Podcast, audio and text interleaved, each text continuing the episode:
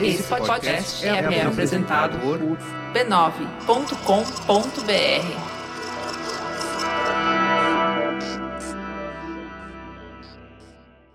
Há um pouco mais de 100 anos, num domingo ensolarado, a princesa Isabel assinou a Lei Áurea que extinguia a escravidão legal no Brasil.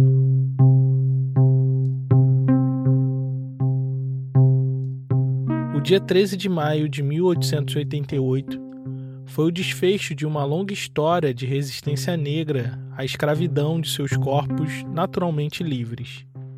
Além das fugas, revoltas e quilombos que marcaram as lutas de resistência durante séculos de nossa história, houve na segunda metade do século XIX um movimento social que se dedicou ativamente a acabar com a escravidão. O abolicionismo brasileiro começou como um movimento de elite urbana, mas se tornou popular quando esteve sob a liderança de pessoas negras.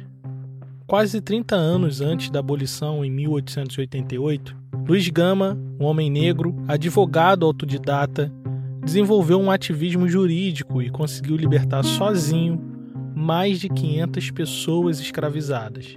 Morreu antes de ver a abolição e o fim da monarquia, seu maior sonho, mas deixou um legado. Fez escola no campo do ativismo jurídico e seus herdeiros políticos libertaram incontáveis números de pessoas até poucos dias antes da abolição legal. Outro nome importante foi André Rebouças. Durante quase 20 anos, defendeu a ideia de um abolicionismo acompanhado de inclusão social, reforma agrária e salário mínimo aos libertos. Fez lobby político junto aos poderosos, desenhou estratégias políticas e construiu pontes entre o movimento abolicionista e o poder público. Junto com José do Patrocínio e Vicente de Souza, todos negros, foram os principais responsáveis por fazer do abolicionismo um movimento social de massa, pautado pela rua. Organizaram conferências abolicionistas, compraram centenas de cartas de liberdade e, junto dos jangadeiros do Ceará, fizeram daquele estado o primeiro território livre de escravidão no país. Como movimento nacional, enfrentaram anos de violência política. Muitos morreram assassinados e outros foram presos enquanto agiam na clandestinidade, organizando fugas coletivas, incêndios de fazendas e quilombos urbanos. A rebeldia foi o marco do movimento nos últimos anos antes da assinatura. Se o Brasil não queria abolir a escravidão por meios legais, os abolicionistas fariam ela acontecer na marra, nem que tivesse que libertar pessoa por pessoa. Na iminência de uma guerra civil, sob a ameaça da desorganização da produção, a ordem social escravista se viu pressionada pelas centenas de ações de fugas coletivas e abriu mão da disputa no cabo de guerra da abolição. Preferiram precarizar o futuro trabalho livre do que disputar a causa do trabalho escravo. O movimento abolicionista tornou o escravismo um estilo de vida insustentável. Depois de mais de 300 anos de uma escravidão que vitimou dezenas de milhares de pessoas, Sob muita luta e pressão política e social, a Lei Áurea finalmente foi assinada. Você consegue imaginar o tamanho da festa naquele dia 13 de maio? Há muitos relatos daquele dia, principalmente na imprensa, mas o caso que mais me chama a atenção é o relato sobre o fim da festa, mais especificamente, o fim da festa de José do Patrocínio. De madrugada, ele decidiu ir embora com um amigo. Para isso, pegaram um bonde que saía do Largo do São Francisco, no centro, com destino a São Cristóvão, bairro que moravam. Sentaram lá no fundo, no último banco. Perto dali, subiu no bonde uma galera acompanhada de uma banda de música. O clima na cidade era meio que de carnaval, então aquilo fazia todo sentido. Quando eles perceberam a presença de patrocínio, herói da abolição, gritavam: Toca o hino, toca o hino! Viva José do Patrocínio! Fizeram festa, tocaram o hino nacional, gritaram o nome dele, uma zona. Cansado e alcoolizado, Patrocínio preferiu descer ir andando para não ser incomodado. Péssima ideia. A cada esquina alguém o reconhecia e a festa começava de novo. Gritavam seu nome, cantavam músicas, faziam festa. Já em São Cristóvão, perto de casa, livre de todas as festas, eles dois acenderam um charuto enquanto viam o dia amanhecer. O amigo dele entrou numa de imaginar como seria se patrocínio morresse naquele dia e disse que seria uma grande apoteose. O Brasil ia parar para chorar sua morte. O mundo ia ficar em choque. Com certeza ele iria para o céu naquele dia, porque Deus estava muito, muito feliz com as coisas que ele tinha feito. Do jeito que estava a fama dele, a família nunca iria passar necessidade. Talvez ia até ficar milionária. Os filhos dele seriam adotados pela nação.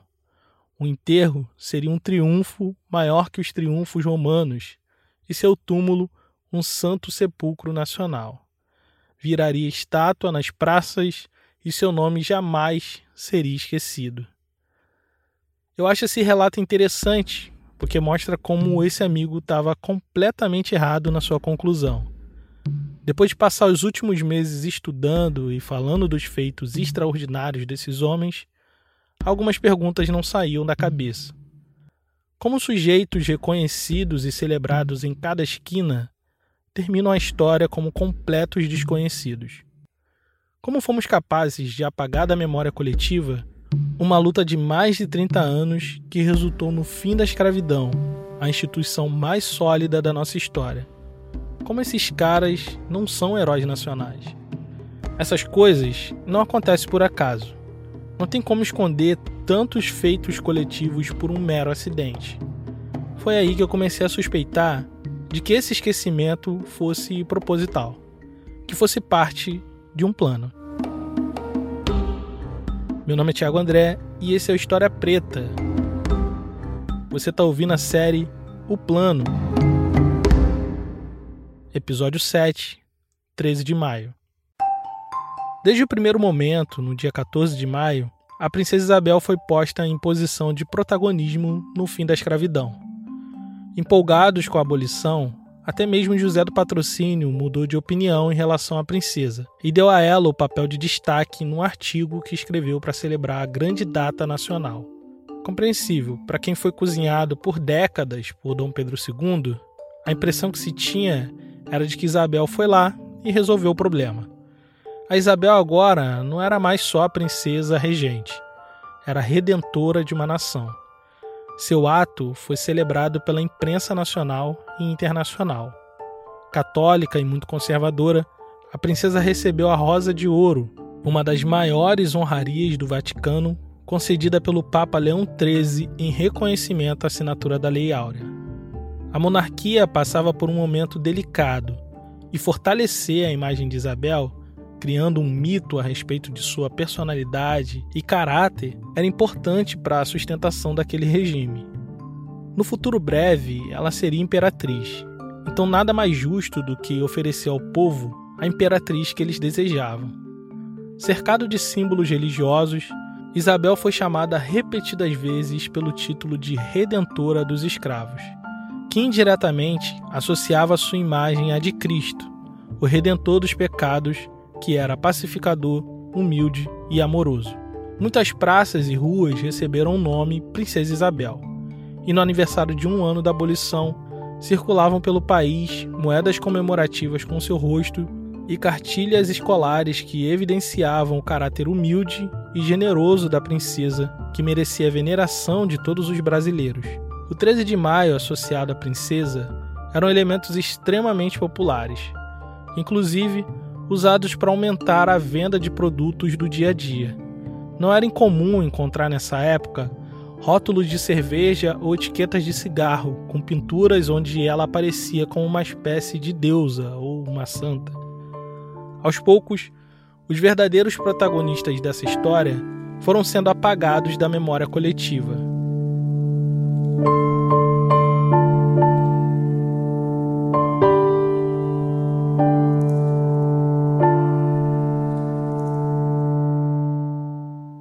Quando foi instaurada a República, André Rebouças e José do Patrocínio viraram alvos dos novos donos do poder.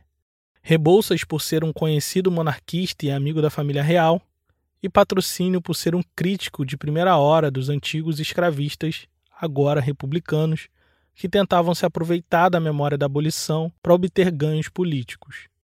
Tanto um quanto o outro, além de Vicente de Souza, que era abertamente socialista, viraram persona não grata no novo regime que se instaurou. Buscando romper com o passado da monarquia, que representava o atraso moral, a nova república pôs em curso um plano de apagamento sistemático da história negra, construindo a partir daí uma memória social que buscava manter as antigas estruturas de poder, tendo a branquitude como protagonista e os pretos e indígenas como subalternos. Nessa história não há espaço para rebolsas, patrocínios, nem Luiz Gama. O novo regime bem que tentou desassociar o abolicionismo da monarquia e da princesa, mas era tarde demais. A imagem dela como redentora da nação já estava galvanizada na memória popular. A família imperial foi banida do Brasil no início da República, e esse afastamento da vida pública e dos problemas da nação ajudaram a criar uma aura imaginada que fazia da família real, principalmente de Isabel, uma pessoa sem defeitos que só tentou fazer o bem. Em poucos anos, a memória coletiva só lembrava de um nome quando o assunto era 13 de maio. Esse negócio do 13 de maio, realmente, você falou agora, eu não estava nem lembrando de 13 de maio. Esse é meu tio Paulo, é um dos primeiros ouvintes do História Preta. O 13 de maio realmente perdeu a importância. E, e, agora mesmo, se você não fala, eu estava nem lembrando que 13 de maio ia acontecer agora e que seria essa data. A gente sempre é, costuma trocar ideias sobre os episódios que lanço. E nesse dia, o papo era sobre memória coletiva a respeito da abolição. Olha, rapaz, o 13 de maio era muito engraçado, né? Porque né, tinha um colega que brigava comigo, ah, a culpa da princesa Isabel, quando né, eu contrariava em alguma coisa, ah, isso é culpa da Bebel, não sei o quê. Então, aí era né, o dia da liberdade, não se ouvia falar em zumbi, uhum. quilômetros palmares, né? não tinha esses negócios todos. Aí depois, acredito que depois de 79. É, né? menos nessa é, época aí. Começou a ter a contestação, é. 13 de maio, né? porque antes não. 13 de maio era uma, uma dádiva né? da, dos poderosos, aí da Isabel, do Império. Meu tio é um homem negro, professor da rede pública do Rio de Janeiro, que tem certo letramento racial e por muito tempo de sua vida foi uma exceção da regra, um ponto fora da curva.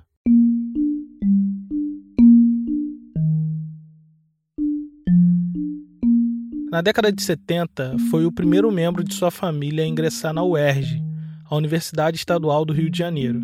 É, eu entrei na faculdade em 75, né, 1975, plena ditadura, né? E por exemplo, lá no meu curso, né, de educação física, negros eram poucos, cabia na palma da mão, né? Numa turma de 60 pessoas, tinham dois. É, só eu e Ricardo Vieira. Nas outras turmas também tinha mais um, dois. Dá para contar nos dias das mãos, eram poucos negros, não só na educação física, como na universidade de uma maneira geral. Durante esses anos como universitário, não se lembra de ter sofrido violência racial explícita, mas era normal aquele racismo recreativo à moda brasileira. Para driblar esse desconforto permanente de estar num ambiente muitas vezes hostil, os poucos alunos negros dos mais diversos cursos buscavam acolhimento e um certo aquilombamento entre si. Quer dizer, os semelhantes se chegavam, né? Acho que ainda é assim até hoje, né? A gente se chegava, a gente tinha o nosso grupo, né, por afinidade social, né, situação social. A gente não ia para lanchonete, ficava sentado por ali. Aí quem estava sentado ia se juntando. Né? Era, um, era um negócio assim que não era, ah, vamos fazer, não era um negócio que acontecia espontaneamente. Não tinha entre eles o senso de coletividade atravessado pela negritude. Até porque, mesmo estando num curso universitário, naquele momento da história, a questão racial do Brasil não era bem uma questão. Eu tinha essa curiosidade pessoal de entender de onde veio essa consciência de raça que meu tio tem. Sendo ele um dos poucos mais velhos da família que passou pela universidade, imaginava que isso vinha justamente desse ensino formal. Mas minha hipótese se provou completamente equivocada. O que acontecia já de, de negritude, tudo, era a escola de samba quilombo. Isso, eu frequentava. Então, é, aí lá já começava a ter algumas coisas, mas eu acho que também mais ou menos nesse período aí de 76, 77. Por aí. Na verdade, a escola de samba Quilombo foi fundada em 1975 por Candeia e outros compositores que buscavam resgatar a negritude do samba. Aí ali era um centro de resistência, eu ia, frequentava muito, vi vários eventos lá, várias palestras, várias palestras. Não. Eu lembro de uma palestra da Beatriz, acho que era Beatriz, Beatriz Nascimento. Né? Beatriz Nascimento. Importante historiadora que em 1975 foi uma das fundadoras do IPCN, Instituto de Pesquisa de Culturas Negras, e também do grupo de trabalho André Rebouças. Sua principal marca como historiadora era o questionamento da ausência do negro como protagonista de sua própria história. Quando vemos a maneira que a princesa Isabel assumiu a centralidade do 13 de maio, ficamos com a falsa impressão de que a população negra aceitou passivamente o seu apagamento histórico quando na verdade talvez estejamos olhando para o lugar errado na hora de analisar essa questão. Por exemplo, eu achava que meu tio teve letramento racial na universidade, quando na verdade ele ouvia Beatriz Nascimento na escola de samba. Alijado dos espaços de poder, a população negra sempre buscou criar os seus próprios espaços de reflexão e produção intelectual. Lá no início da República, a ideia de um protagonismo do 13 de maio era um terreno em disputa. Organizados em torno de uma imprensa negra, clubes sociais, blocos carnavalescos, terreiros, as pessoas negras buscaram manter viva a memória da abolição, comemorando e relembrando os feitos das lideranças negras. Algumas dessas organizações do pós-abolição, especialmente os clubes negros, vão se nomear com 3 de maio ou alguns nomes relacionados à Princesa Isabel. Esses nomes são bastante comuns. Essa é a Fernanda Oliveira, doutora em História e pesquisadora no campo do pós-abolição. E dentro dessas organizações a gente percebe é, essa, essa forma como eles observavam aquele momento e faziam uma leitura daquele momento sobretudo a partir das datas comemorativas relacionadas ao processo de emancipação. A lei do ventre livre era extremamente comemorada, dos sexagenários também, e, evidentemente, a mais comemorada delas fazia menção ao 3 de maio de 1888. Então, havia uma compreensão de que aquele processo havia sido construído também por mãos negras. Ainda que a princesa Isabel tivesse um papel considerado importante, isso não tirava de maneira nenhuma o peso conferido aos processos históricos que estiveram sob a ação direta de pessoas negras. Então, não raras vezes eram comuns nesses clubes a menção a patronos, né? pessoas importantes aí do período da escravidão em que lutaram pela liberdade, como Luiz Gama, que vai ser extremamente é, referenciado, o próprio José do Patrocínio, que vai dar nome a muitos grêmios vai ser referenciado nas páginas dos jornais da imprensa negra. Então é dessa forma que a gente consegue observar como que essas organizações negras no pós-abolição é, identificaram e observaram também, fizeram uma leitura sobre esse processo que culminou no 3 de maio de 1888. Nos anos 30, a Frente Negra Brasileira, movimento social negro de maior relevância do período, criou escolas para os seus associados e alfabetizava a população negra ao mesmo tempo que trabalhava com o resgate da memória dos heróis negros em seu currículo escolar fazendo um contraponto educacional com o ensino tradicional que apresentava o negro sempre na figura do escravizado passivo e sofredor. Dentro de um contexto de valorização de datas comemorativas e celebração de personalidades nacionais, a Frente Negra comemorava o 13 de maio, lembrando de heróis brancos e negros ligados à causa da abolição, tendo Luiz Gama, Patrocínio e Rebouças em um lugar de destaque. Nos anos que se seguiram, os movimentos sociais negros vão continuar pautando a sua memória histórica, reivindicando o 13 de maio e o movimento abolicionista através da imprensa, da dramaturgia do teatro experimental do negro, na música e em todo tipo de espaço em que um negro pudesse ser plenamente livre. Mas quando chega a década de 70, o contexto político nacional e internacional fez eclodir uma série de movimentos sociais negros de caráter contestador. E é nessa conjuntura que a intelectualidade negra começa a questionar não só o protagonismo da princesa, como o próprio 13 de maio como sendo uma farsa. É nesse contexto que o poeta e pensador Oliveira Silveira vai começar a articular lá no Rio Grande do Sul as ideias iniciais do 20 de novembro. Foi no Grupo Palmares que ele se debruçou sobre os livros e materiais disponíveis e encontrou um livro que constava a data de morte de Zumbi dos Palmares em 20 de novembro de 1695. Segundo o próprio Oliveira Silveira, a proposta de evocar o 20 de novembro teve analogia com o caso de Tiradentes, reverenciando a data de sua morte por execução na forca e esquartejado. Não havia data precisa do nascimento de Zumbi ou do início bem anterior dos Palmares, mas havia a data de morte do líder palmarino em combate durante uma emboscada. E ali é, o embate era um outro embate, que era um embate próprio da consciência negra, essa consciência que é ancorada em matrizes africanas. Porque é importante que se diga que a positivação do negro ele vem já lá dos anos 30. E nos anos 30 já se falava de uma segunda abolição. A própria Frente Negra brasileira vai trabalhar com isso. É, e a terminologia negra ela vem sendo positivada desde os anos 30. Só que essa noção de consciência negra que eclode nos anos 70 e que chega nos anos 80 com essa perspectiva de denúncia de uma farsa da abolição, que está relacionada também com uma denúncia de uma falsa democracia racial no Brasil, ela está ancorada num, pro, num projeto político de é, fortalecimento de uma consciência negra ancorada em matrizes africanas, né? De certa forma, os movimentos negros da década de 70 estavam pensando num projeto político que rompesse com a falsa liberdade proposta pelos brancos representados no 13 de maio, mas não tinha interesse nenhum em apagar a luta política das lideranças negras abolicionistas.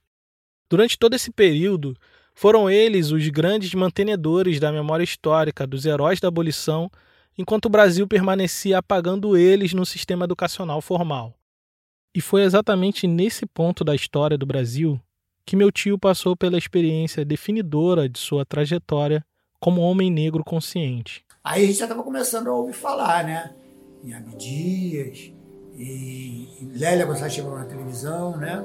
E tinha algumas coisas na televisão, estavam começando a surgir na TVE, né? Aí ele foi parar num evento na Faculdade Santa Úrsula, no Rio de Janeiro.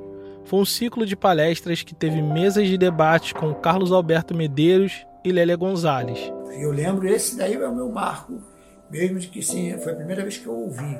Aí eu, pô, quem são esses caras? Luiz Gama, André Rebouças, né? E outros aí. Mas isso mesmo, depois fora da faculdade. Na faculdade, nada. Esse é o tamanho da lacuna histórica de um Brasil que nunca nos quis como brasileiro. Nosso país foi construído tendo a escravidão como alicerce, mas mesmo depois da abolição, preferiu esconder suas sujeiras a ter que encarar de frente sua população negra e indígena. Nosso maior projeto como país é o esquecimento. O plano deles sempre foi esquecer. Ao longo da história, a população negra foi a grande responsável por manter viva a memória histórica do nosso povo, da nossa gente. Terreiros, clubes sociais, imprensa negra, clubes carnavalescos, movimentos sociais, são só alguns dos espaços de memória coletiva que nos trouxeram até aqui, que nos mantiveram de pé, lutando. O 13 de maio não é uma data deles, é uma data de celebração da conquista de um povo que, por meio de revoltas, fugas, organizações coletivas, derrubaram a instituição mais sólida do país e mudaram o curso da nossa história nós sabemos muito bem que nada nos foi dado de mão beijada. Mas também sabemos que não esquecer dos gamas, rebolsas e patrocínios nos ajuda a manter o nosso firme propósito de permanecer unidos, organizados e rebeldes. Se o plano deles é esquecer, o nosso é sempre lembrar.